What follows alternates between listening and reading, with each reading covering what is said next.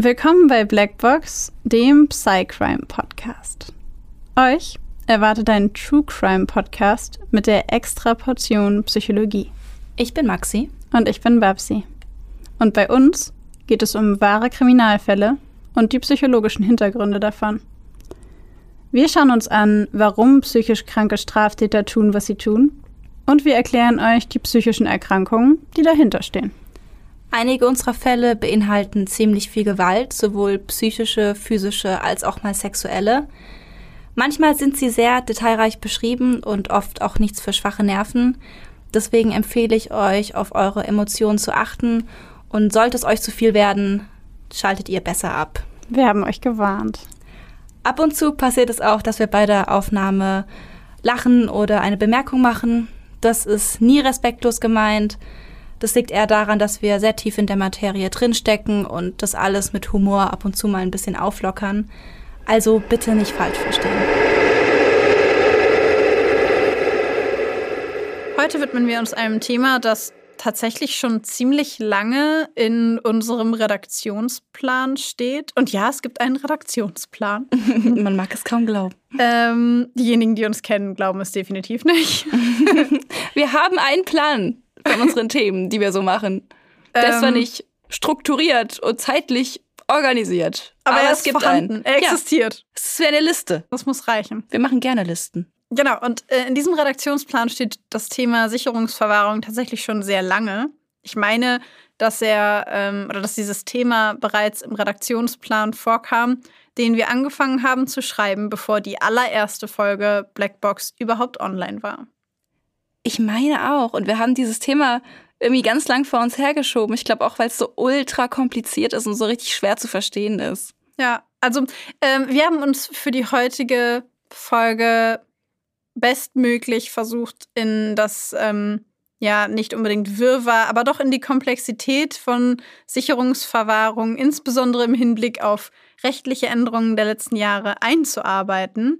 Aber direkt vorweg, wir sind beide keine Juristen und ähm, wir garantieren nicht dafür, dass wir uns nicht an der einen oder anderen Stelle irren oder wir möglicherweise einen Fehler machen, weil wir uns eben bei weitem nicht so gut auskennen, wie die Juristen sich damit auskennen. An dieser Stelle hoffen wir sehr, dass ihr uns diesen Fauxpas verzeiht. Eventuellen Fauxpas. Eventuellen Fauxpas verzeiht. Und äh, an diejenigen von euch, die es besser wissen, schreibt uns gerne auf Instagram unter Blackbox der Podcast, alles klein und zusammengeschrieben, oder per Mail blackbox der Podcast at gmail.com. Schreibt uns gerne all die Dinge, die wir möglicherweise in den nächsten 60 Minuten falsch machen werden und korrigiert uns. Genau, wir lernen auch immer sehr gern dazu. Ich würde sagen, wir starten das Ganze direkt mal mit einem ersten Versuch, diese ganze Komplexität aufzudröseln, würde ich mal vorschlagen. Mhm. Ganz kurz eine generelle Info zum deutschen Strafrecht.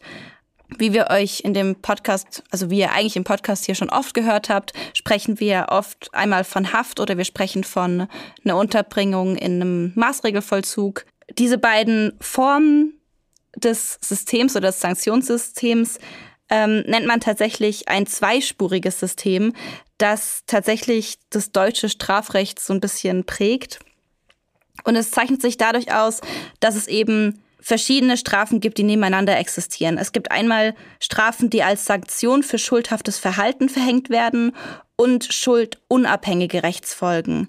Schuldunabhängige Rechtsfolgen wären eben hier sowas wie Maßregeln zum, zur Besserung und Sicherung, ähm, wo eben auch der Maßregelvollzug ähm, drunter fällt. Sanktion für schuldhaftes Verhalten ist, wie sich wahrscheinlich jetzt gerade alle schon richtig denken, Gefängnis, Haftstrafe, Genau, das fällt dann unter eben schuldhaftes Verhalten. Diese beiden Arten der Sanktionen können auch zusammen verhängt werden. Ähm, das nennt man dann eine Freiheitsentziehung auf doppelter Grundlage. Ähm, genau, sie kann wie gesagt entweder durch eine Freiheitsstrafe oder durch eine Maßregel verhängt werden.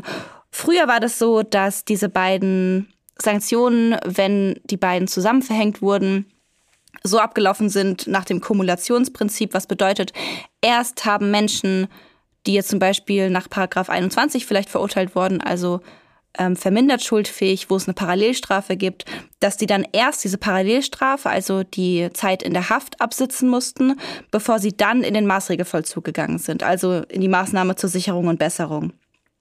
Das hat sich heute ein bisschen geändert. Heute gibt es ein, ähm, es wird genannt wie karierendes System. Da ist es so, dass die Maßregel zur Sicherung und Besserung, also ne, die Unterbringung im psychiatrischen Krankenhaus zum Beispiel, vor der Haftstrafe vollstreckt wird und die Zeit, die man eben im Maßregelvollzug verbringt, zu zwei Dritteln auf diese Parallelstrafe angerechnet werden kann.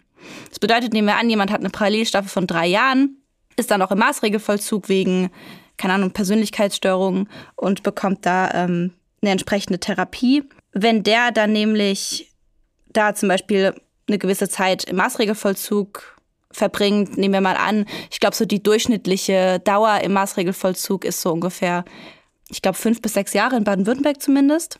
Und die kann zu zwei Dritteln angerechnet werden. Das heißt, wenn ich mich jetzt nicht alles täuscht, bei drei Jahren Parallelstrafe kann man dann zwei Jahre eben anrechnen und die Person musste, müsste noch ein Jahr in Haft verbringen.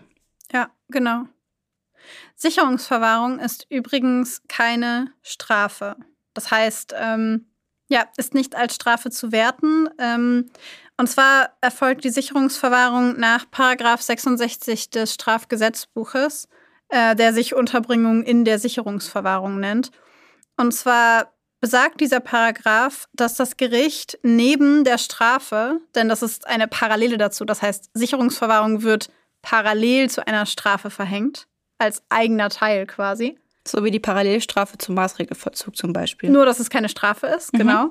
Ähm, und das Gericht ordnet eben neben der eigentlichen Strafe die Sicherungsverwahrung an, wenn unterschiedliche Bedingungen erfüllt sind. Ähm, tatsächlich ist es, nicht, ist es nicht nur so, dass das Gericht sagen kann, wir möchten die Sicherungsverwahrung aussprechen, sondern es gibt bestimmte Kriterien, bei denen das Gericht befugt ist, das zu tun. Aber es gibt auch bestimmte Kriterien, bei denen Gerichte verpflichtet sind, die Sicherungsverwahrung auszusprechen. Zu diesen Kriterien gehört, dass jemand zu einer Freiheitsstrafe von mindestens zwei Jahren verurteilt worden sein muss, wegen einer vorsätzlichen Straftat, die entweder sich gegen das Leben, die körperliche Unversehrtheit, die persönliche Freiheit oder die sexuelle Selbstbestimmung richtet oder unter bestimmte ähm, Abschnitte des besonderen Teils das Völkerstrafgesetzbuch oder das Betäubungsmittelgesetz fällt und in diesem Sinne von mindestens zehn Jahren Freiheitsstrafe bedroht ist oder den Tatbestand von Paragraph 145a erfüllt. Da geht es um, ähm, um ja, simpel gesprochen, äh, Verfehlungen während der Bewährung. Also wenn jemand seinen Bewährungsauflagen nicht nachkommt oder während der Bewährungszeit ähm, wieder straffällig wird. Zumindest soweit die Führungsaufsicht aufgrund einer Straftat ähm, der oben genannten Straftaten äh, ja aufgrund dessen ausgesprochen wurde. Also dass jemand auf Bewährung ist, nachdem er aus dem Gefängnis entlassen wurde, aufgrund einer Vergewaltigung zum Beispiel. Und dann während der Bewährung wieder straffällig wird. Mhm. Die zweite Sache ist, dass der Täter wegen den Straftaten, die wir gerade genannt haben, ja schon zweimal jeweils ähm, zu einer Freiheitsstrafe von mindestens einem Jahr verurteilt worden ist. Also dass das schon mal, schon zweimal passiert ist. Oder dass er wegen einer oder mehrerer dieser Taten äh, mindestens zwei Jahre Freiheitsstrafe hat oder sich im äh, Vollzug, also im Maßregelvollzug befunden hat. Und dass die Gesamtwürdigung des Täters und seiner Taten ergibt, dass man vermuten kann, dass dieser Täter aufgrund eines Hanges handelt. Also dass ähm, man davon ausgehen kann, dass selbst nach Verbüßung der Haftstrafe dieser Täter oder diese Täterin ähnliche Straftaten, die sich gegen ähm, ja, gegen die seelische oder körperliche Unversehrtheit von Menschen richtet, erneut begehen wird, weil dieser Täter oder diese Täterin einen Hang dazu hat. Und jetzt kann man sich fragen, was genau ist ein Hang? Und Hang bedeutet im Sinne des Paragraph 66, dass es einen sogenannten eingeschliffenen inneren Zustand des Täters gibt, der ihn immer wieder neue Straftaten begehen lässt. Das ist also jemand, der dauernd zu Straftaten entschlossen ist oder aufgrund einer Neigung, von der es egal ist, wo sie herkommt, immer wieder straffällig wird. Und äh, in diesem Zusammenhang spricht man, wie gesagt, von einem Hang. Und äh, um diesen Hang festzustellen, muss es eine Gesamtwürdigung, sogenannte Gesamtwürdigung der äh, die Persönlichkeit des Angeklagten prägenden Umstände einschließlich seiner psychischen Befindlichkeiten geben. Das heißt, wir können davon ausgehen, dass ein Hang nur durch einen psychologischen oder psychiatrischen Gutachter festgelegt werden kann. Zumindest würde ich das vermuten. Ja, ja gut. Alles andere würde mich auch schwer wundern. Ich meine, wer soll, soll da Aussagen zum, zur psychischen Befindlichkeit geben? Kurz und ja, sehr simpel, sehr, sehr simpel formuliert. Wir hatten euch ja gewarnt, das ist relativ komplex. Ähm, kurz und simpel formuliert, Sicherungsverwahrung ist das sogenannte schärfste Schwert, das, ähm, ja, das wir im Straf, äh, Strafgesetzbuch und auch an sich äh, im Bereich Strafe haben, beziehungsweise im, ja, in diesem Kontext haben, weil es äh, eben ermöglicht, dass man bei Tätern, bei denen man davon ausgeht, dass sie entweder Wiederholungstäter sind oder Wiederholungstäter ja, nachweislich sind oder sein werden, immer wieder nach so und so viel Versuchen ähm, und Freiheitsstrafen, dass man dann eben die Möglichkeit hat zu sagen, okay, man schützt die Gesellschaft vor solchen Wiederholungstätern, bei denen man davon ausgehen muss, dass sie diese Dinge wieder tun werden. Genau. Und in solchen Momenten kann das Gericht Sicherungsverwahrung aussprechen, aber explizit, ähm, das will ich nochmal ganz deutlich sagen, Sicherungsverwahrung ist keine Strafe, ja. sondern eine Schutzmaßnahme, wenn man so will. Also quasi Präventivarbeit. Ja, ja, ich meine, genau, es ist juristisch gesehen keine Strafe. Ähm, es ist ja auch so, dass Menschen, die sich in Sicherungsverwahrung befinden, sehr viel mehr in Anführungszeichen Freiheiten haben als Menschen, die sich in Haft befinden. Ähm, ich habe da zum Beispiel auch mal eine Doku gesehen, wo ähm, da so ein bisschen der Vergleich gezeigt wurde von Menschen, die in Sicherungsverwahrung sind und Menschen, die im gleichen, also in der gleichen Anstalt auch in Haft waren. Und die haben halt eben ein größeres Zimmer, die dürfen Fernseher haben, dürfen Internetzugang haben. So dieses ganze Zeug, was halt an, von all diesen Annehmlichkeiten, die sie draußen hätten, bekommen sie dann eben auch da drin, nur eben ohne Freiheit zu haben. Ja. Also, aber da gehen wir später noch drauf ein, denn das Thema Sicherungsverwahrung war in den letzten 10, 15 Jahren tatsächlich sehr häufig in den Medien. Ähm, ja, da gab es sehr viele Debatten drüber, gerade zu dem Thema, was du gerade angesprochen hast. Ah. Aber wir haben euch natürlich auch einen Fall mitgebracht zum Thema Sicherungsverwahrung, der hoffentlich ein bisschen deutlicher macht, wie genau Sicherungsverwahrung funktioniert. Ähm, genau, und äh, ja, bevor wir mit dem Fall anfangen, würde ich an der Stelle gerne noch sagen, dass ich ähm, einzelne Namen, Orte und Beschreibungen verändert habe aufgrund von mangelnden Informationen, weil ich sehr viel über den Ablauf ähm, ja, diese, dieses Falls wusste, aber wenig über die persönlichen Namen. Mhm. Den Handlungsablauf selber habe ich in keiner Art und Weise verändert. Okay.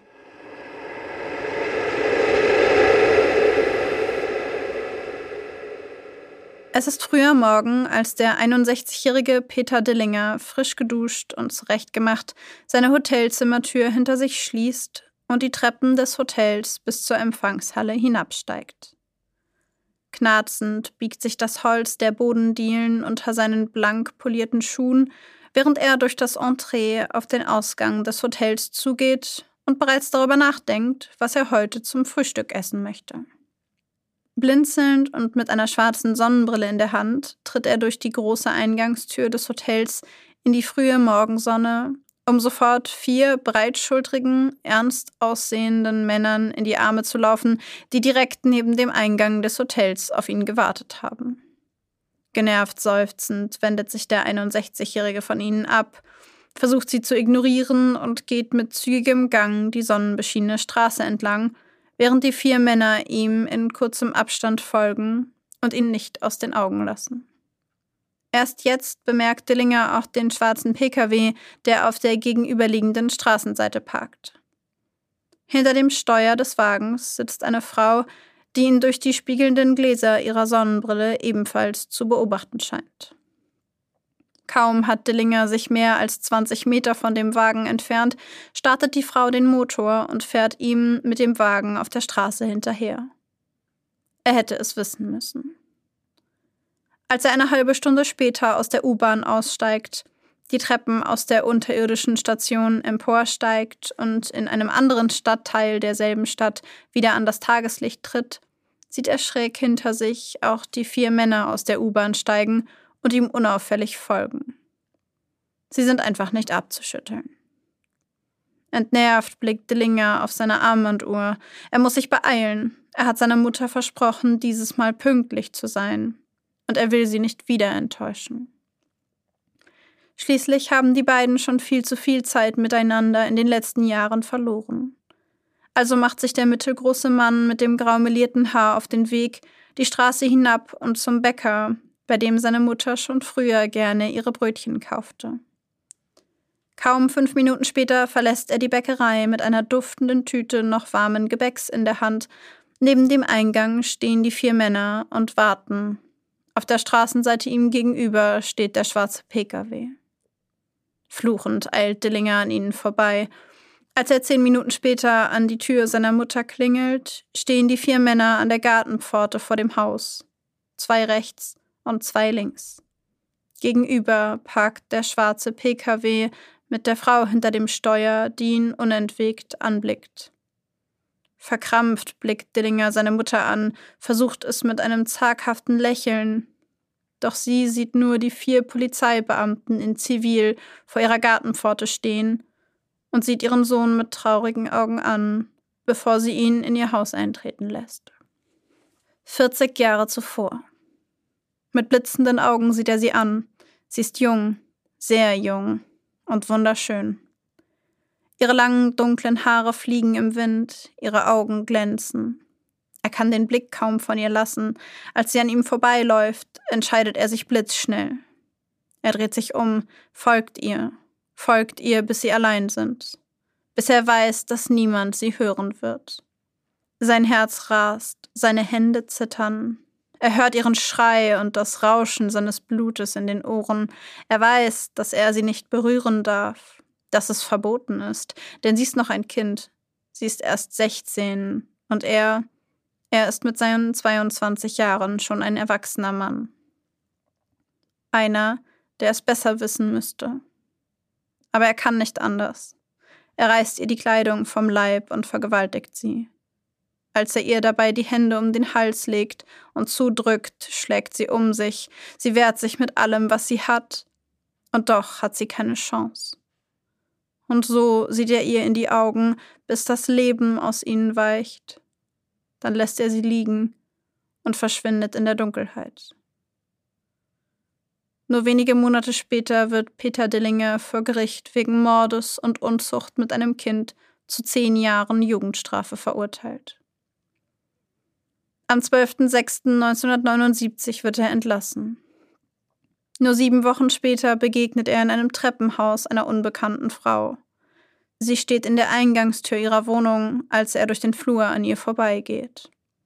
Die junge Frau dreht sich um, will hinter sich die Wohnungstür schließen, als diese plötzlich rabiat aufgedrückt wird. Innerhalb von Sekunden ist er in ihrer Wohnung. Eine Hand legt sich um ihren Hals, nur einen Augenblick später riecht sie eine Mischung von Aftershave, Schweiß und dem unangenehmen Körpergeruch eines fremden Mannes. Die Hand um ihren Hals drückt fest dazu. Sie bekommt kaum Luft. Um sie herum fängt die Welt an, sich zu drehen. Ihr wird schlecht und ihr Herz rast, aber sie will sich nicht ergeben, will das nicht einfach geschehen lassen. Sie tritt um sich, kratzt, schlägt und wütet und trifft ihren Angreifer mehrfach mit kräftigen Fußtritten. Kratzt ihm über die Arme, über die Hand, die ihr die lebensnotwendige Luft abschnürt. Mit so viel Gegenwehr hat Dillinger nicht gerechnet. Für Sekundenbruchteile lockert sich der Griff um ihren Hals und sie schafft es, sich herauszuwinden, reißt ihre Wohnungstür auf und flieht schreiend auf die Straße. Es dauert nur wenige Wochen, bis Dillinger wieder vor Gericht steht. Das zuständige Landgericht verurteilt ihn wegen gefährlicher Körperverletzung am 3.8.1979 zu einer Freiheitsstrafe von drei Jahren. Kaum zwei Monate nach seiner Entlassung sitzt er somit wieder hinter Gittern. Als er am 4.2.1983 wieder entlassen wird, zieht er nach England um. Dort bleibt er die nächsten Jahre und führt ein unauffälliges Leben, zumindest wird er in diesen Jahren bei den Behörden nicht wieder auffällig. Im Februar 1988 kehrt Peter Dillinger dann zurück nach Deutschland und zurück ins Saarland. In den Fastnachtstagen betrinkt er sich auf unterschiedlichen Veranstaltungen im bunten, flackernden Licht der Kirmesbuden. Inmitten dieser Feierlichkeiten lernt er im höchst betrunkenen Zustand am 17.02. eine junge Frau kennen. Die beiden tanzen und feiern zusammen. Irgendwann ist sie müde und verabschiedet sich von dem damals 40-Jährigen. Sie dreht sich um und verlässt den bunten, lauten, lichtbeschienenen Platz der Kirmes in Richtung ihrer Wohnung. Es ist bitterkalt in dieser Nacht. Der Atem verwandelt sich in kleine Wölkchen, sobald er auf die eisige Luft trifft, und der Boden ist an manchen Stellen noch gefroren. Es ist dunkel. Das Licht der Straßenlaternen ist die einzige Lichtquelle, die den Gehweg beleuchtet. Fröstelnd zieht die junge Frau ihren Mantel enger um sich und läuft mit schnellen Schritten die Straße entlang. Mehrmals bleibt sie kurz stehen und blickt sich um. Hat sie nicht Schritte hinter sich gehört? Eilig läuft sie weiter, versucht möglichst schnell an dem kleinen Waldgelände vorbeizukommen, an dem sie auf ihrem Nachhauseweg entlang gehen muss. Plötzlich hört sie hinter sich wieder Schritte, schnelle Schritte. Im nächsten Moment legt sich eine Hand um ihren Hals und drückt zu. Der Mann, der hinter ihr steht, ist Peter. Peter, den sie auf der Kirmes getroffen hat. Er drückt ihr die Luft ab, reißt sie herum, würgt sie und zerrt sie mit unglaublicher Kraft in die Dunkelheit des kleinen Waldstücks. Aber sie lässt sich nicht einfach mitzerren. Sie schreit, kratzt, beißt und tritt.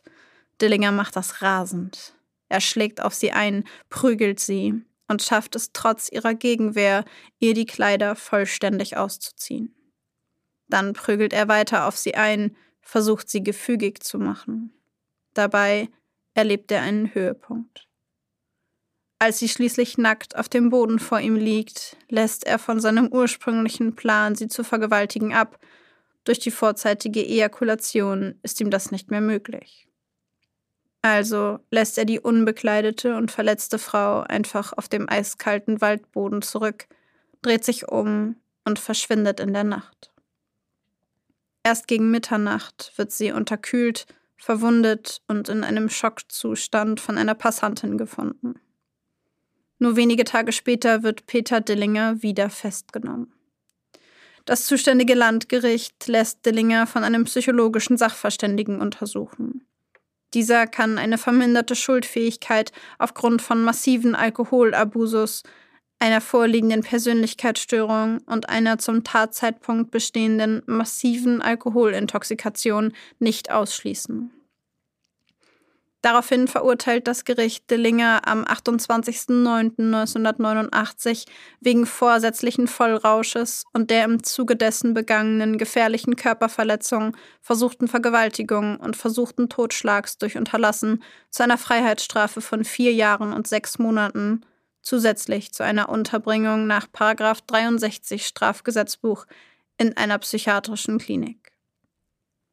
Der 11.10.1989 ist der erste Tag Dillingers im Maßregelvollzug des Landeskrankenhauses. Nur drei Monate später, am 23.02.1990, entweicht der Verurteilte während eines begleiteten Stadtausgangs. Er kauft beim nächstmöglichen Laden Alkohol betrinkt sich und sucht unverzüglich ein Bordell auf. Dort zieht er sich mit einer Prostituierten in ein privates Separé zurück. Die Frau steht mit dem Rücken zu ihm, als er sie von hinten anspringt. Er hält ihr mit einer Hand den Mund zu und würgt sie am Hals.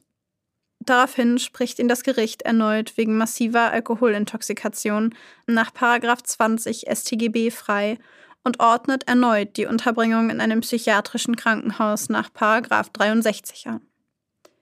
Am 5.4.1991 entweicht Dillinger erneut.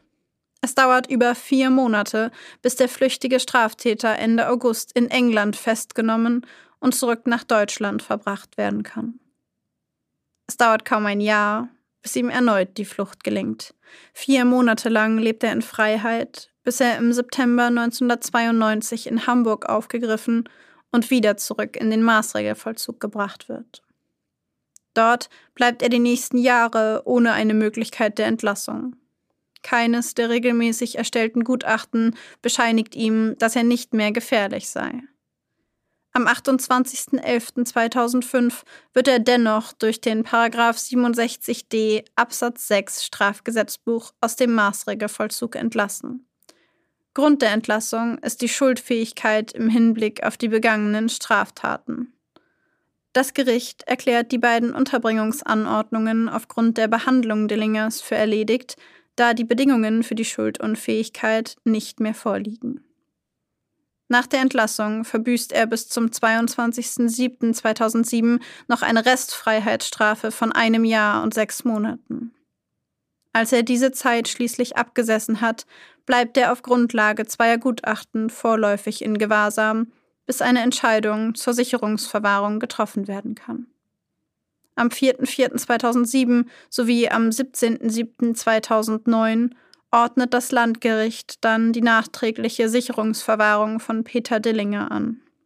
Die Gutachter sind nach wie vor der Meinung, dass der mehrfach verurteilte Straftäter mit sehr hoher Wahrscheinlichkeit weitere Straftaten begehen wird, durch welche die Opfer seelisch oder körperlich schwer geschädigt würden.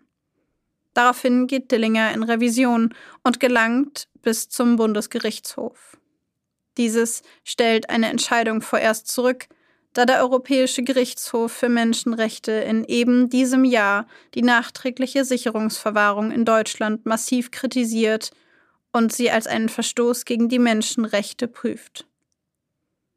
Nachdem dieser Verstoß im Zuge eines rechtskräftigen Urteils bestätigt wird, entscheidet der Bundesgerichtshof am 12.05.2010, dass Peter Dillinger mit sofortiger Wirkung aus der Sicherungsverwahrung zu entlassen sei.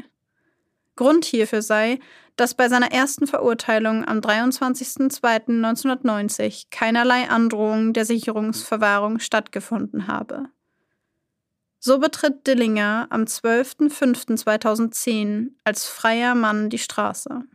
Da die vorliegenden Gutachten ihm jedoch eine massive Gefährlichkeit bescheinigen, ordnet die zuständige Polizeidirektion eine Dauerobservation durch die Polizei an. Es ist der erste Tag, an dem Dillinger von vier Beamten in Zivil begleitet wird.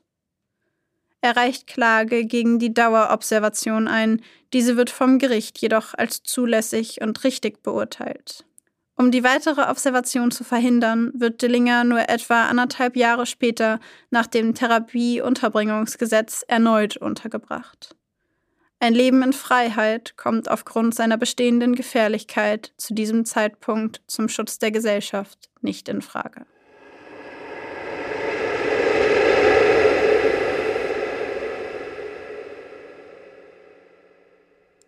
Okay, dieser Fall finde ich ähm, zugegebenermaßen schwer. Also ich, ich bin manchmal ein bisschen schwer mitgekommen, was wann entschieden wurde und wo er wann hinkam und wie lange und was. Ähm, meine erste Frage, die sich mir da gestellt hat, war, ähm, warum er, ich glaube, aus dem Maßregelvollzug entlassen wurde, weil du hast gesagt, dass die, dass die, An dass die Antworten, die Bedingungen nicht mehr gegeben waren. Mhm. Und ich habe mich gefragt, ja, wie kann das sein, dass er dann auf einmal entlassen wird, weil die Bedingungen nicht mehr gegeben sind von der Schuldunfähigkeit so? Die bleiben doch, weil die Schuldunfähigkeit doch in dem Moment der Straftatbegehung festgestellt wird, oder nicht?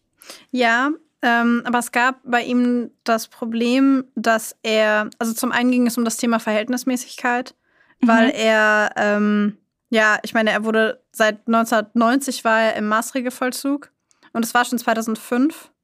Also es waren 15 Jahre Maßregelvollzug. Das lang, ja. Ähm, und das, was er, also die Taten, die er begangen hat, waren zwar äh, Verstöße gegen die sexuelle Freiheit, aber es war kein Mord. Der, mhm. Die erste Tat, die er begangen hat, war zwar Mord, aber dafür saß er ja schon im Gefängnis. Ja. Ähm, das heißt, die wurde natürlich nicht nochmal bestraft. Klar, klar. Mhm. Ähm, und das, wofür er, also das Anlassdelikt für diese Strafe, äh, war im Verhältnis zu 15 Jahren Maßregelvollzug eigentlich Thema Verhältnismäßigkeit nicht gegeben, zumindest aus juristischer Perspektive. Ähm, und das zweite war eben die Tatsache, dass er äh, wegen dieser ganzen Alkoholgeschichte sehr viel behandelt wurde. Also, dass er viel Behandlung bekommen hat zum Thema Alkoholabhängigkeit etc. etc. Mhm. Das letzte Mal, dass er geflohen ist, war 1992. Ja. Das heißt, ähm, er war zwölf Jahre danach ähm, in dieser Klinik.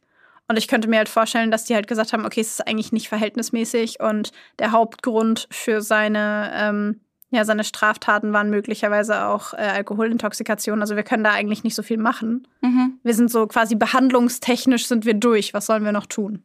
Ah ja, okay. Also Paragraph 67d ähm, sagt eben, dass er selber, äh, also dass es eine bestimmte Verhältnismäßigkeit geben muss. Ja. Also in seinem Fall war er ja schon 15 Jahre da und im ähm, Gesetzestext steht eigentlich 10 Jahre, es sei denn, die ähm, ja, Gegebenheiten bestehen noch. Ich fand das bei ihm auch ein bisschen verwirrend, weil ich dachte, naja, die Gefährlichkeitsprognosen waren, waren eigentlich eher negativ. Hm. Aber auf der anderen Seite saß er halt schon 15 Jahre im Maßregelvollzug, obwohl 10 eigentlich zum, äh, zu diesem Zeitpunkt das Maximale in Anführungszeichen ja. war, was man so dafür gesehen hätte. Ah ja, genau. Ja gut, 15 Jahre sind schon wirklich sehr lange für Maßregelvollzug, klar. Da wird dann irgendwann auf Verhältnismäßigkeit geprüft. Vor allem, wenn man, keine Ahnung, wenn dann auch die Behandler gefragt werden und gesagt wird, wir können nichts mehr machen. Ja. Ja. Meine nächste Frage wäre, ähm, du hast ja dieses Therapieunterbringungsgesetz mhm. erwähnt. Ähm, nur zu meinem Verständnis, ist es das gleiche wie das, ähm, wie eine Unterbringung nach psychiatrischem Krankenhausgesetz? Nach, ähm, das ist also, dass man jemanden in einer geschlossenen psychiatrischen Krankenhausabteilung unterbringt zum Schutz der Allgemeinbevölkerung, aber ohne dass er eine Straftat begangen hat. Ist es das? Mm, ja und nein. Also, ja und nein. Ja und nein. Also, das äh, Therapieunterbringung ja, ist im Grunde dafür da, dass wenn man aufgrund also wenn aufgrund einer rechtskräftigen Entscheidung es nicht möglich ist, dass jemand in der Sicherungsverwahrung untergebracht werden kann, mhm dann hat man ähm, die Möglichkeit, die Person trotzdem unterzubringen. Ähm, und zwar, wenn die Person an einer psychischen Störung leidet, ähm, bei der man davon ausgehen kann, dass sie aufgrund dieser psychischen Störung mit hoher Wahrscheinlichkeit äh, das Leben, die körperliche Unversehrtheit, persönliche Freiheit oder sexuelle Selbstbestimmung anderer Personen beeinträchtigen wird und diese Unterbringung aus diesen genannten Gründen zum Schutz der Allgemeinheit erforderlich ist. Und das kann man ähm, machen bei Personen, entweder wenn sie gerade noch in der Sicherungsverwahrung sind oder wenn sie schon entlassen wurden. Dieses Gesetz ist mehr oder weniger entstanden auf Basis der Tatsache, dass der Europäische Gerichtshof für Menschenrechte Deutschland ähm, im Jahr, ich glaube 2007, 2008, 2009, sowas in dem Dreh, massiv dafür gerügt hat, dass zu diesem Zeitpunkt in Deutschland Sicherheitsverwahrte genauso untergebracht waren wie ähm, ja tatsächlich in Haft, also Inhaftierte, was ja nicht sein darf, weil die Sicherungsverwahrung muss sich massiv unterscheiden von der Haft, denn wie wir vorhin schon gelernt haben, Sicherungsverwahrung ist keine Strafe, mhm. sondern Präventivmaßnahme. Das heißt, die müssen ah. besser gestellt sein. Also lass mich raten, das, was ich dann vorhin gesagt habe, mit dass Sicherungsverwahrte ja mehr Platz haben und einen Fernseher haben dürfen und so, ist wahrscheinlich nicht unterschiedlich genug dazu, oder? das, die Tatsache, dass sie das haben, gibt es erst seitdem. Ach, die gibt es erst seitdem. Die waren ich, vorher, ah. also in manchen Gefängnissen ist es, beziehungsweise ja, in manchen Gefängnissen gibt es eine Abteilung für Sicherungsverwahrte. Ja, genau. Und die werden nur, die sind abgetrennt durch Gitterstäbe. Das ist dasselbe Gebäude, dieselben oder die gleichen Räume ähm, und im Grunde die gleiche Einrichtung. Ja, genau, das, das habe ich in dieser Doku gesehen und ich nehme an, dass es nicht genug war. Also dass das es nicht. Allein das reicht nicht. Genau, das meine ich. Ja. Aber auch, äh, dass sie so viel besser gestellt waren, war auch nicht überall so. Mm, okay. Und das Zweite ist, dass aufgrund also jetzt muss ich ein bisschen weiter ausholen. Hol aus. Ich habe ja gesagt, diese Folge wird so ein bisschen kompliziert und ich habe mein Bestes gegeben, das zu verstehen, aber ich bin einfach keine Juristin. Ich merke auch schon, wie mein Kopf raucht. Aber wir ziehen das durch. Und zwar ähm, gab es eben dieses Urteil des Bundesgerichtshofs für Menschenrechte, das, ähm, nachdem sie gesagt haben, zum einen ist es ähm, nicht in Ordnung, also es ist gegen die Menschenrechte, ähm, dass bei uns die Sicherungsverwahrten genauso behandelt werden wie die Inhaftierten. Und das Zweite war, dass die nachträgliche Anordnung von Sicherungsverwahrung nicht erlaubt ist. Ähm, nachträgliche Anordnung von Sicherungsverwahrung bedeutet, und das haben wir in meinem Fall gesehen, wenn jemand aus der Haft entlassen wird oder kurz davor ist, aus der Haft entlassen zu werden, dass das Gericht dann um die Ecke kommt und sagt, ja, hier, äh, Edgy Badgy, doch nicht. äh, wir haben uns die Gutachten angeguckt, wir halten Sicherungsverwahrung doch für klüger. Das ist nicht mehr erlaubt, weil Ja. es da eben hieß, das ist im Grunde eine Verlängerung der Strafe und das ist Ja. nicht, das, das, Ja. das kannst du nicht machen. Ja. Das heißt, es ist seit diesem Zeitpunkt so, dass Sicherungsverwahrung mindestens angedroht werden muss bei der allerersten Urteilssprechung. Und durch dieses Therapieunterbringungsgesetz hat man diese, ja, diese Änderung im Grunde umgangen und hat so einen anderen Weg gefunden, weil aufgrund dieses Urteils, dass diese nach nachträgliche Sicherungsverwahrung nicht mehr erlaubt ist, wurden damals in Deutschland sehr viele Sicherungsverwahrte entlassen, von einem Tag auf den anderen. Und das hat in Deutschland einen unglaublichen medialen Aufschrei gegeben, Das glaube ich. weil man natürlich Leute entlassen hat, die negative Gefährlichkeitsgutachten hatten, die man aufgrund dieser, dieses Urteils und dieser juristischen Gegebenheiten aber trotzdem entlassen musste. Ja. Und das Ah, wiederum hat dazu geführt, mein Fall war einer davon. Das hat dazu geführt, dass man angefangen hat, die ehemaligen Sicherungsverwahrten durch mehrere Polizeibeamte äh, dauerhaft observieren zu lassen, um die Bevölkerung zu schützen. Mhm. Und da hat sich natürlich dann die Polizei beschwert und gesagt, Leute, so viele Beamte haben wir gar nicht. Wie sollen wir das denn machen?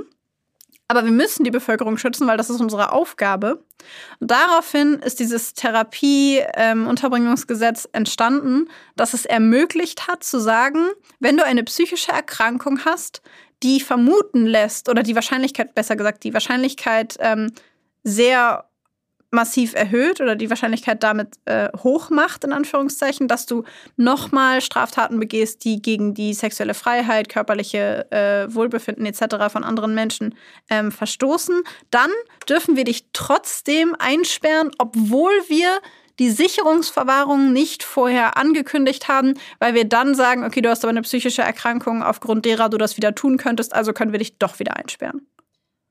Mhm. Und ich nehme aber an, dass es dann engmaschiger kontrolliert wird, oder? Ja, Wenn man also dann nach Therapie Unterbringungsgesetz untergebracht wurde, dass dann regelmäßig Gutachten kommen und die Ja. sagen müssen, ob weiter gerechtfertigt oder nicht. Unbedingt, Hm. unbedingt. Und es hat danach tatsächlich auch äh, mehrere ähm, Straftäter gegeben, die auch gegen dieses Therapieunterbringungsgesetz geklagt haben. Mhm. Mir fällt äh, ein ganz bekannter Fall, in Anführungszeichen bekannter Fall ein.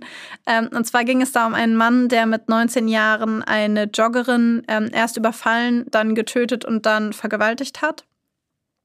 Und der saß ähm, sehr lange im Gefängnis und hat, ist dann, sollte dann freigelassen werden. Und dann hat man über dieses Therapieunterbringungsverfahren äh, quasi gesagt, wir lassen dich nicht frei, sondern wir halten dich fest in Anführungszeichen und bringen dich unter, um dich zu therapieren, weil er das aufgrund einer psychischen Erkrankung gemacht hat, aber trotzdem schuldfähig war.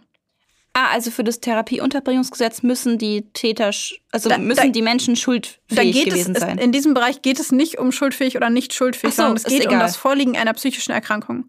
ah, Und diese psychische Erkrankung muss die Wahrscheinlichkeit dafür, dass du solche Straftaten wieder begehst, massiv erhöhen. ich frage mich gerade wirklich, ob das nicht was, ob das, also zumindest, es muss auf jeden Fall was ähnliches sein. Ich meine, es heißt anders, deswegen muss es ein anderes Gesetz sein als das ähm, äh, Unterbringen im psychiatrischen Krankenhaus ähm, Gesetz nach Psych-KG. Mhm. Aber das klingt schon sehr, sehr ähnlich. Ich habe letzt ein Gutachten schreiben müssen für eine Person, wo das im Raum stand, dass ähm, da eventuell eine Unterbringung nötig wird. Ich meine aber, da ging es nicht in erster Linie um Fremdgefährdung, sondern um Eigengefährdung. Und das würde ja beim Therapieunterbringungsgesetz nicht drunter fallen, oder? Also das Mm. ist nicht für Eigengefährdung da. Nein, es geht darum, Okay, wahrscheinlich ist da der Unterschied. genau, es geht darum, dass äh, die Gefährlichkeit des Häftlings auf eine psychische Störung zurückgeführt werden muss. Und das darf man auch nur bei schwersten Ges äh, Gewalt- oder Sexualstraftaten. Dann ist da der Unterschied, okay. Also es ist nicht, du kannst es nicht bei jedem machen. Genau, nee, weil das Psych-KG, von dem ich die ganze Zeit spreche, ist ja für Menschen, die auch mit gerichtlichem Beschluss geschlossen untergebracht werden können für eine bestimmte Zeit, wo auch immer wieder geprüft werden muss, ob das noch gerechtfertigt ist. Und das umschließt aber alle Menschen, also solange eine psychische Erkrankung vorliegt, die entweder eigen- oder fremdgefährdend macht. Und das halt in so einem Maß, dass ein Gericht sagt, okay, wir können das nicht verantworten, dass, dass diese Person jetzt auf sich allein gestellt ist. Ah, okay, nein, das ist ein Riesenunterschied. Okay, mhm. Genau. Also dieses Gesetz ähm, ist tatsächlich explizit, oder also explizit nicht, aber es, ist, es ging in erster Linie um die sogenannten Mhm. Altfälle. Mhm. Also um die Menschen, die aus dieser Sicherungsverwahrung entlassen wurden, Ja. obwohl man sie aufgrund der Prognosegutachten hätte auf keinen Fall entlassen dürfen. Finde ich schon krass, ne? Also ich meine, ich kann es irgendwo nachvollziehen, dass man sagt, okay, wir können die nicht festhalten, wenn es keinen, also wenn es keine Grundlage mehr dafür gibt. Und ich meine, eine nachträgliche Sicherungsverwahrung, ohne es vorher angedroht zu haben, ist auch schon für die betreffende Person wirklich mies. Und ich kann nachvollziehen, dass man da sagt, es geht nicht. Mhm. Andererseits dreht sich bei mir auch alles um, wenn ich höre, dass da 20, 30, 40 Menschen aus der Sicherungsverwahrung rausgekommen sind, die massiv ungünstige Prognosegutachten haben und die mit hoher Wahrscheinlichkeit rückfällig werden, mit schweren Straftaten. Also da tue ich mich auch schwer dann zu sagen, okay, das ist dann die bessere Option. Ne? Also irgendwie, ich, ich kann es nachvollziehen, aber ich denke mir auch so, mm, ganz schwierig. Voll. Also der Fall, von dem ich vorhin äh, erzählt habe, von diesem Mann, der die Joggerin überfallen hat, Mhm. der hat zum Beispiel ähm, geklagt. Und es gab jetzt die letzten ähm, ja, 15 Jahre unglaublich viele Debatten über dieses Thema Sicherungsverwahrung und man war sich irgendwie nie so ganz sicher, wie man das jetzt handhabt. Äh, bestimmte Landesgerichte ähm, haben in bestimmten Bundesländern Sicherungsverwahrte freigelassen. Mhm. Andere haben gesagt, sie machen es nicht und haben sich quasi dagegen gestellt und versucht, eine andere Möglichkeit zu finden. Wieder andere haben dann die Dauerobservation in Kauf genommen. Na, die Und- halt wirklich auch schwierig zu bewerkstelligen ist, da verstehe ich die Polizei Genau. auch vollkommen. Und mit diesem ähm, Therapieunterbringungsgesetz hat man da eben dann die Möglichkeit geschaffen zu sagen, okay, ähm, damit haben wir die Möglichkeit, die Altfälle, also die Leute, die wir entlassen haben, wieder zurück ins Gefängnis zu holen, weil du darfst es auch, nachdem sie entlassen wurden. Ins, aber in, in ein Krankenhaus, nicht ins Gefängnis. Nicht ins an. Gefängnis, auf keinen Fall. Das Weil du ist hast keine Gefängnis Strafe. gesagt. Ach so, nein, ich meinte in eine, ähm, danke fürs Korrigieren, das meinte ich nicht, sondern äh, in eine ähm, entsprechende Einrichtung, die ihnen Therapie ermöglicht. Also nehmen sowas wie eine geschlossene Psychiatrie. Zum Beispiel. Mhm. Oder auch Sicherungsverwahrung, also die Anstalt, wo auch Sicherungsverwahrte sind, wenn sie da gute Therapie bekommen. Ah ja, okay. Und bei dem Mann, von dem ich gerade erzählen wollte, der geklagt hat, das war tatsächlich ein Fall, der hat gesagt, hier nachträglich äh, wurde hier jetzt das Therapieunterbringungsgesetz äh, angebracht, das finde ich nicht in Ordnung und so weiter und so fort. Und hat dagegen geklagt und hat gesagt, ihr müsst mich rauslassen. Und äh, da waren tatsächlich ähm, auch auf juristischer Seite viele erleichtert, weil der Bundesgerichtshof beziehungsweise der ähm, Gericht, also das, das Gericht, Europäische Gerichtshof für Menschenrechte, ähm, hat da eine ganz klare Entscheidung getroffen und hat gesagt, es gibt ähm, Gutachten über deine Psyche und es wurde individuell bei dir entschieden, das ist nämlich auch wichtig. Man Mhm. muss sich den Fall individuell anschauen. Und es gibt bei dir Gutachten, die zeigen, dass du eine psychische Erkrankung hast, die die Wahrscheinlichkeit, dass du sowas nochmal machst, massiv hoch ansetzen. Mhm. Und aufgrund dieser massiv hohen Wahrscheinlichkeit und deiner psychischen Erkrankung ist es vollkommen rechtlich vollkommen legitim, auch im Nachhinein noch zu sagen, Therapieunterbringungsgesetz, ähm, wir lassen dich nicht raus. Ja. Wir werden dich nicht weiter bestrafen.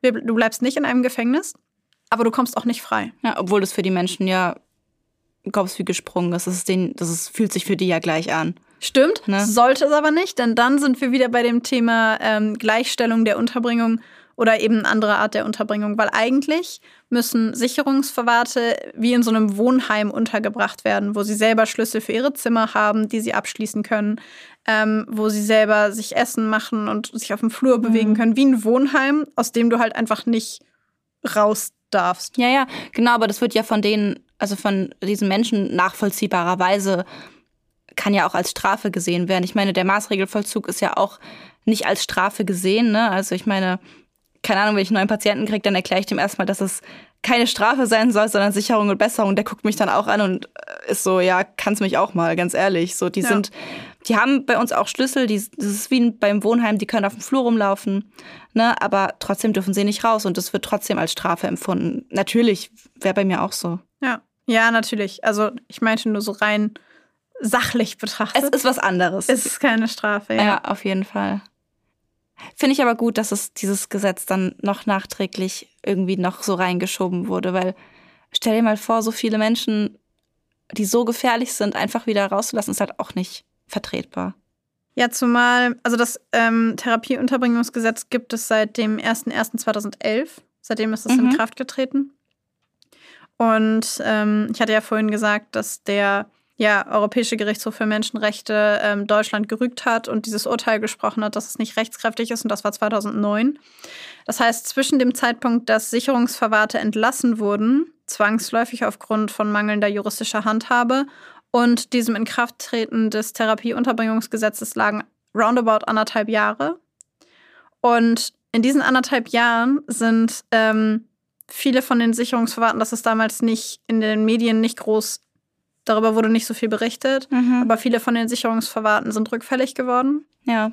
Und da war das dann im Ermessen der Staatsanwaltschaft, wie viel sie nach außen an die Medien mhm. äh, rausgeben. Und ne, sie geben halt nur wichtige Informationen raus. Und was wichtig ist, entscheidet die Staatsanwaltschaft in diesem Zuge selbst. Zumindest war das die Kritik, die ja. ich äh, in den äh, Berichten darüber gelesen habe. Nicht meine Meinung.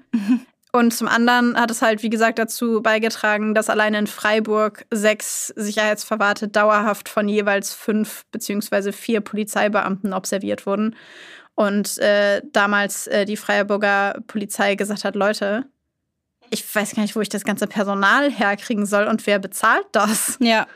Ähm, von daher musste da schnell eine Lösung her. Und ähm, ja, Peter Dillinger, wie ich den guten Mann genannt habe, ist selber äh, nach dem Therapieunterbringungsgesetz quasi direkt im Anschluss an die Dauerobservation wieder untergebracht worden. Hm. Also an dem Tag, an dem er entlassen wurde, hatte er vier Beamte um sich rum, bis zu dem Tag, an dem er laut Therapieunterbringungsgesetz wieder untergebracht wurde. Ja, da muss ich aber sagen, gute Arbeit, krass, dass sie das wirklich geschafft haben, das zu stellen. Voll gut.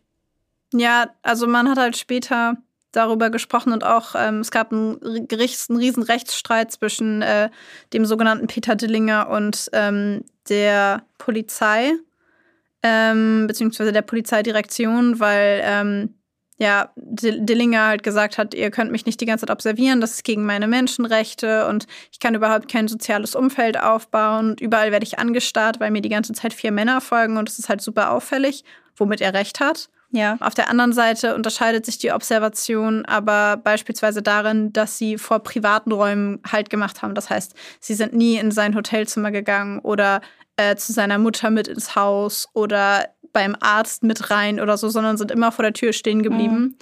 Ähm, und haben halt das Ganze gerechtfertigt, indem sie gesagt haben, das war die einzige Möglichkeit, 100% sicherzustellen, dass wir die Bevölkerung vor jemandem schützen können, der nachweislich unfassbar gefährlich ja. ist. Und äh, ja, der Herr Dillinger hat äh, argumentiert und hat gesagt, naja, eine elektronische Fußfessel hätte es auch getan. Ähm, ja, und daraufhin meinte die Polizei, aber ja, was bringt mir die elektronische Fußfessel, wenn ich nicht weiß, was du tust, während du irgendwo rumläufst? Ja. Ah ja, vor allem bei ihm, also der hat ja in einer Frequenz Taten begangen.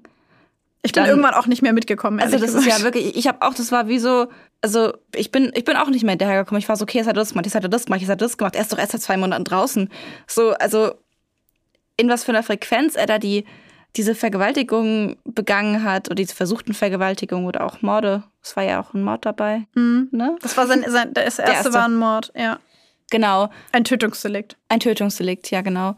Und dann auch noch im Maßregelvollzug, zweimal entwichen, ähm, dann während der Entweichung wieder straffällig geworden, wieder Körperverletzung. Es halt, also, ne, das ist halt eine, eine Bereitschaft, Straftaten zu begehen oder so ein Hang, ja. Straftaten zu begehen, der halt wirklich eigentlich so eine Observation als letzten, als letzte Möglichkeit halt wirklich notwendig macht, denke ich. Ja. Also ich habe tatsächlich auch seinen, Teile seines Gutachtens gefunden.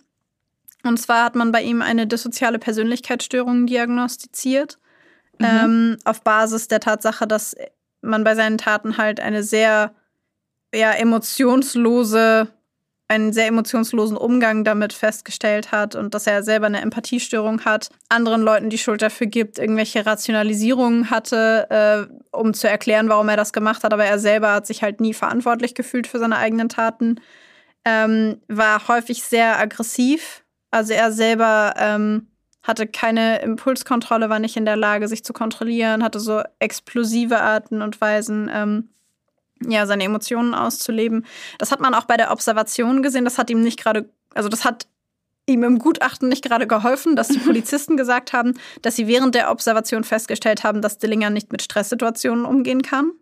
Und dass er einem der Beamten gegenüber auch geäußert hat, dass er äh, auf jeden Fall sexuelles Interesse an Frauen hat und mit ihm so ein bisschen darüber scherzen wollte. Und mhm. der Beamte war halt super konsterniert und dachte sich nur so, ähm, vollkommen unangebracht. Ja. Ja. Und dann haben sie halt ähm, bei ihm festgestellt, dass er selbst in Alltagssituationen Dinge sehr sexualisiert. Also mhm. dass allein diese mhm. sexuelle Komponente sehr ausgeprägt ist. Und äh, haben dann aufgrund dieses Gutachtens eben auch eine Störung der sexuellen Orientierung, also ICD-10 F66, ähm, diagnostiziert, sowie eine multiple Störung der Sexualpräferenz. Ähm, ich würde vermuten, dass es auf jeden Fall in diesen Bereich von Würgen ging, weil das fand ich sehr auffällig, dass ja. er Frauen immer mit der Hand an den Hals gefasst hat. Und äh, dazu kommt diese massive Alkoholproblematik, dass er entwichen ist aus dem Maßregelvollzug und sich direkt, und direkt betrunken hat. hat. Ja. Ähm, genau, und er ist halt im Maßregel, ich meine, er war 15 Jahre im Maßregelvollzug und die Gutachter und auch die Therapeuten im Maßregelvollzug haben gesagt, wir haben alles versucht. Aber wir haben nicht das Gefühl, dass wir, ähm, was seine ja, sexuelle Orientierung, seine, ähm, ja, seine Sexualpräferenzen ja. angeht, dass wir da irgendwas dran machen können. Ähm, die dissoziale Persönlichkeitsstörung, da können wir uns sowieso drüber unterhalten, inwieweit wir die überhaupt behandeln ja, gut, können. Ja, ja. Genau. Und dazu kam dann auch noch, dass er selber schon in der Kindheit ähm, in sehr instabilen Lebensverhältnissen gelebt hat, sehr früh ähm, Verhaltensauffälligkeiten gezeigt hat, es sehr viele Vorstrafen gegeben hat, schon vor dem ersten Tötungsdelikt. Schnelle Rückfälligkeit, wir hatten es, er wurde entlassen aufgrund des Tötungsdeliktes, es hat keine sieben Wochen gedauert, stand er wieder vorm Richter. Ja. Ähm, und wieder mit einem ähnlichen Delikt. Und er selber hatte halt auch in den Behandlungen, hat er nie das Gefühl vermittelt, dass er es gerade wirklich versucht. Mhm. Und äh, allein deswegen, also das sind halt so viele Prognosemerkmale, wo du sagen kannst, das ist eine schwierige Geschichte. Das ist halt wirklich, also, ne, ihr seht ja nicht, wie wir hier am Tisch sitzen, aber ich, die Babsi erzählt gerade und ich schüttel einfach die ganze Zeit in den Kopf, weil ich mir denke, das ist so die ungünstigste Kombi, die ich mir bei so einem Patienten vorstellen kann. Ja, und von daher haben sich die ähm, Gutachter haben selber gesagt, sie ja, schätzen die Wahrscheinlichkeit als sehr hoch ein, dass äh, Dillinger ja Impuls, aggressiv gefärbte Impulsdurchbrüche ähm, haben wird. Also dass er äh, ja sehr plötzlich ähm, mit seinen Emotionen nicht umgehen kann und Aggressionen zeigen wird, dass er Gewaltdelikte begehen wird und dass man sich ähm, relativ sicher sein kann, dass diese Gewaltdelikte eine sexuelle Komponente haben werden, weil das so ein bisschen wie sein Modus operandi gefühlt ist. Mhm. Äh, ja, auch immer mit Frauen, die er nicht kannte, zu denen mhm. er keine Beziehung hatte. Das hat es noch schlimmer gemacht, weil man dann sagen konnte, es war nicht mal eine Beziehungstat oder sowas, sondern einfach eine reine, ja, ein reiner Hang. Ja, und da kann man dann auch die Opfer nicht eingrenzen. Man kann nicht sagen, die Frauen, die mit ihm in Beziehung stehen, sind gefährdet und alle anderen nicht, sondern jede Frau ist Alle. potenziell gefährdet. Ja. ja. Und äh, ja, auf Basis dieser Diagnosen und dieser Prognosen ähm, ist er dann auf, ja, unter dem Therapiehimmel. Therapieunterbringungsgesetz. Ja, danke schön. unter dem Therapieunterbringungsgesetz, das haben wir schon so oft gesagt, ähm, erneut untergebracht worden. Okay, I see. Und ich verstehe es. Ich habe mir wirklich, ich habe das Gefühl, diese Folge ist so voll mit Informationen und gleichzeitig so chaotisch. Also Leute da draußen, es tut mir leid.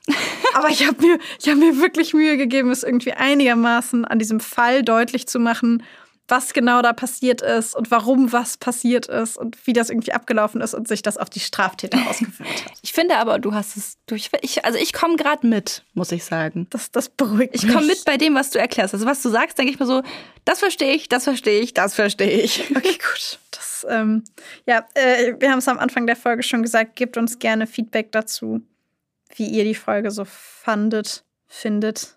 Ja, und vor allem, wenn ihr Juristen seid und euch irgendwie bei Sicherungsverwahrung super gut auskennt. Belehrt uns bitte eines Besseren. Gerne, gerne. Gerne. Zehn Seiten E-Mail, wo alles erklärt wird. Okay, jetzt wo ich hier so groß getönt habe, dass ich alles verstanden habe, was du gesagt hast, ähm, weil falls ihr es noch nicht bemerkt habt, die Babsi hat sich in dieses Thema dieses Mal sehr viel mehr eingelesen als ich. ich komme da nur mit meinem bescheidenen Wissen daher, was ich aus dem Rechtspsychologiestudium habe. ähm, Aber ich fasse noch mal kurz zusammen, was ich jetzt hier so mitgenommen habe und vielleicht hilft es auch so dem einen oder anderen so ein Resümee über diese Folge zu ziehen, die ja doch ultra viel Input hatte. Ich, mein Kopf raucht. Also, wir haben gesagt, es gibt zwei verschiedene Arten von Sanktionen in unserem Rechtssystem. Einmal die, die auf schuldhaftem Verhalten basiert, Haft- und Gefängnisstrafen und einmal auf nicht schuldhaftem Verhalten oder nicht schuldhaften Taten, also Schuldunfähigkeit im Sinne von Maßregelvollzug, Maßnahmen zur Sicherung und Besserung. Früher war es so, dass da man erst die Haftzeit angetreten hat und dann in den Maßregelvollzug gegangen ist, wenn man nach Paragraph 21 vermindert schuldunfähig zum Beispiel war und ähm, beides hatte, also Maßregel und Haftunterbringung. Heute ist es so, dass man zuerst die Maßnahme zur Sicherung und Besserung macht, also den Maßregelvollzug und später dann die Parallelstrafe antritt und da kann die Zeit im Maßregelvollzug auf zwei Drittel der Haftzeit angerechnet werden. Mhm. Soweit, so gut. Jetzt kommen wir zur Sicherungsverwahrung.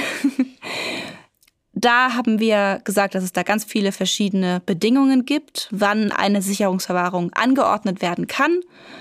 Und mit die wichtigste Info, die wir rüberbringen möchten, ist, dass Sicherungsverwahrung keine Strafe ist im juristischen Sinn. Subjektiv betrachtet ist es natürlich nochmal eine andere Geschichte. Sie darf auf keinen Fall im Nachhinein verordnet werden, ähm, muss im muss im Fall, dass sie später angeordnet werden kann, muss sie schon vorher im ersten Verfahren angedroht werden. Zumindest muss also schon mal gefallen sein, dass eine Sicherungsverwahrung im Raum steht. Und ich meine, es war im Jahr 2009, mhm. wo das nämlich eingeführt wurde. Mhm. Vorher konnte man im Nachhinein eine Sicherungsverwahrung anordnen. Mhm. Und ab diesem Zeitpunkt, wo dann der Europäische Gerichtshof für Menschenrechte dann gesagt hat, Leute, so geht's hier gar nicht. Hier, ihr Deutschen, ihr Doofen. Ähm, ab jetzt nur noch mit vorheriger Androhung und deswegen wurden sehr viele Menschen aus der Sicherungsverwahrung entlassen. Mhm. Genau.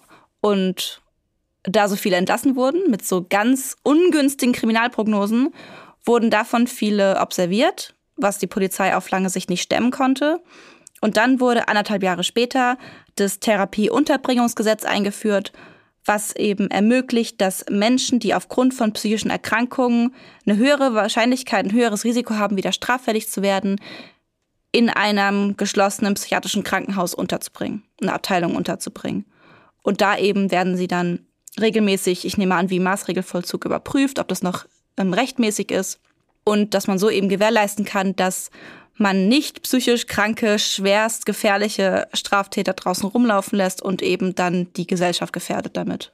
Genau, als Alternative zur Sicherungsverwahrung, insbesondere für die Altfälle, die man entlassen musste. Genau. Ja. Und sonst ist es heute so, dass es angeordnet wird. Ähm, wenn ich so drüber nachdenke, habe ich tatsächlich schon ein, zwei Fälle gesehen oder Patienten gehabt, die mir auch erzählt haben, Sicherungsverwahrung war auch schon Thema im, in, in der Verhandlung. Also das wird schon es wird schon erwähnt während den Verhandlungen. Also es. Ja.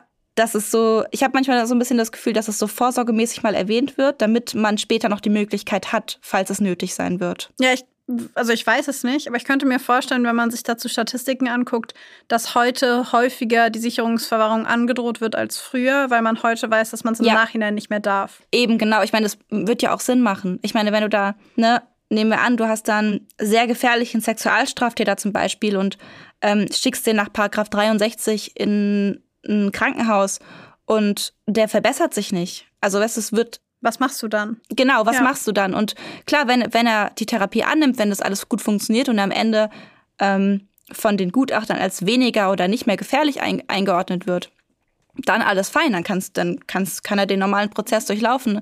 Aber was, wenn das nicht passiert? Was, wenn er sich komplett weigert und dann nach 15 Jahren schreit, hallo, ich will Verhältnismäßigkeit? Ja. So, ne? Und dafür haben wir die Sicherungsverwahrung auf der einen Seite und auf der anderen Seite das Therapieunterbringungsgesetz seit 2011. Genau. Ganz grundlegend noch ähm, Sicherungsverwahrung, nur noch ergänzend zu dem, was du gerade so äh, wunderbar resümiert hast. Was richtig? Ja, also äh, zumindest meines Wissens, meines bescheidenen Wissens nach. Okay. Ähm, aber ganz grundsätzlich ist die Sicherungsverwahrung der Versuch unseres Rechtssystems, die Gesellschaft vor Menschen zu schützen, die mit hoher Wahrscheinlichkeit erneut Straftaten begehen werden und ist damit im Grunde ein Schutzmechanismus, ähm, um die Gesellschaft zu schützen vor Menschen, die mit, ja, wie gesagt, hoher Wahrscheinlichkeit solche Taten wieder begehen werden. Ja. Ja, und wer das nochmal nachlesen will, Paragraph 66 des Strafgesetzbuches gibt die genauen äh, ja, Gegebenheiten, die vorliegen müssen, präzise vor. Genau, falls ihr da nochmal nachlesen wollt. Und sonst war das eben heute eine eher juristische und nicht so psychologische Folge. Also wie gesagt, vergebt uns, wenn wir hier nicht ganz so fachkundig unterwegs waren. Es war nicht unser Gebiet. Aber wir fanden, Sicherungsverwahrung darf in unserem Podcast nicht fehlen. Auf keinen Fall. Vor allen Dingen, weil ich die Entwicklung der Sicherungsverwahrung tatsächlich sehr interessant finde. Ja, und weil es ja irgendwie auch doch irgendwie ineinander greift, Psychologie und Juristisches und eben, dass die Sicherungsverwahrung ist ja was, was zum Beispiel auch im Maßregelvollzug eine große Rolle spielt, ne? weil die Patienten das natürlich auch im Kopf haben. Wenn die es angedroht bekommen, dann ist das was, womit man dann arbeitet. Also Ja. es ist was, womit man immer wieder konfrontiert wird, auch wenn es jetzt nicht genau das Fachgebiet ist. Ja, auf jeden Fall. Ich habe heute auf jeden Fall äh, geschwitzt. ähm, und äh, ja, bitte seid nicht zu hart mit uns. ich würde sagen, in diesem Sinne ähm, beenden wir die heute. Juristische Folge. Ja, ich wollte eigentlich heutige sagen und habe mich versprochen, aber ja, die Das, heutige das ist okay, Folge. das ist okay. Und äh, ja, wünschen euch noch einen schönen Restsonntag für den Fall, dass ihr die Folge direkt am Sonntag gehört habt. Und sonst wünschen wir euch natürlich einen jeglichen schönen restlichen Wochentag. Und sagen Tschüss!